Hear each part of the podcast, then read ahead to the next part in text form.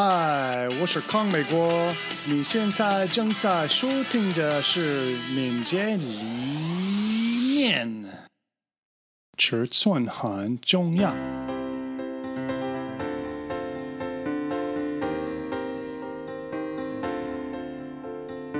在这一点上，我希望你弄懂了为什么在金字塔上层测试过度会导致金字塔跌倒的这种想法。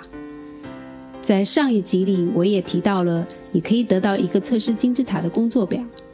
这个工作表可以用来计划如何建立测试项目中最宏伟的金字塔。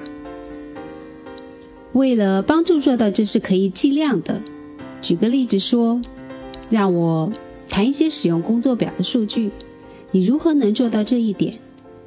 如果你现在有这个工作表，从你的邮箱里找出来。如果你还未用电子邮件注册，我建议你可以现在去做。这个工作表一分钟就会出现在你的邮箱里。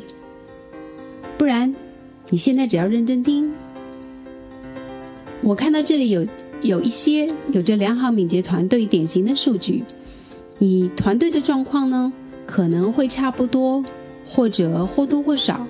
重要的是金字塔楼层之间的比率。团队工作两周迭代，完成四个 user stories，这些 stories 需要两次的 UI 测试，八次的皮下测试，二十次围观测试，以及新创建代码的代码覆盖率大于百分之九十。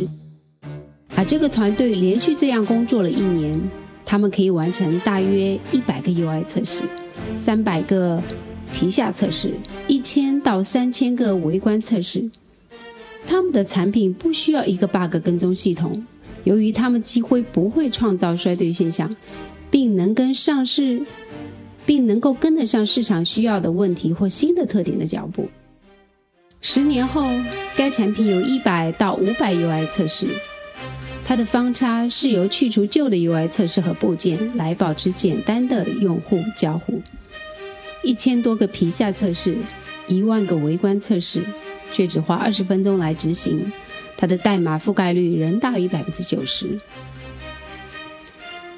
实现这个目标的产品可以一直做下去，因为他们的设计就是一直保持更新，并能迅速应对市场变化。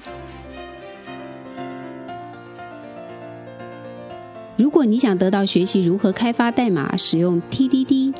BDD、ATDD 的帮助，或者有兴趣接受免费的文章和视频，如测试金字塔的工作表，请输入 a g i l Nova b Agile Thoughts 或者 a g i l Nova 敏捷理念到您的浏览器，并填写您的联系方式。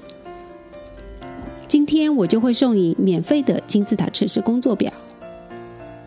接下来呢，你还会得到更多关于自动化测试的免费视频和文章。我们也提供低价格的电子邮件课程，如如何建立测试自动化来实现你的测试金字塔。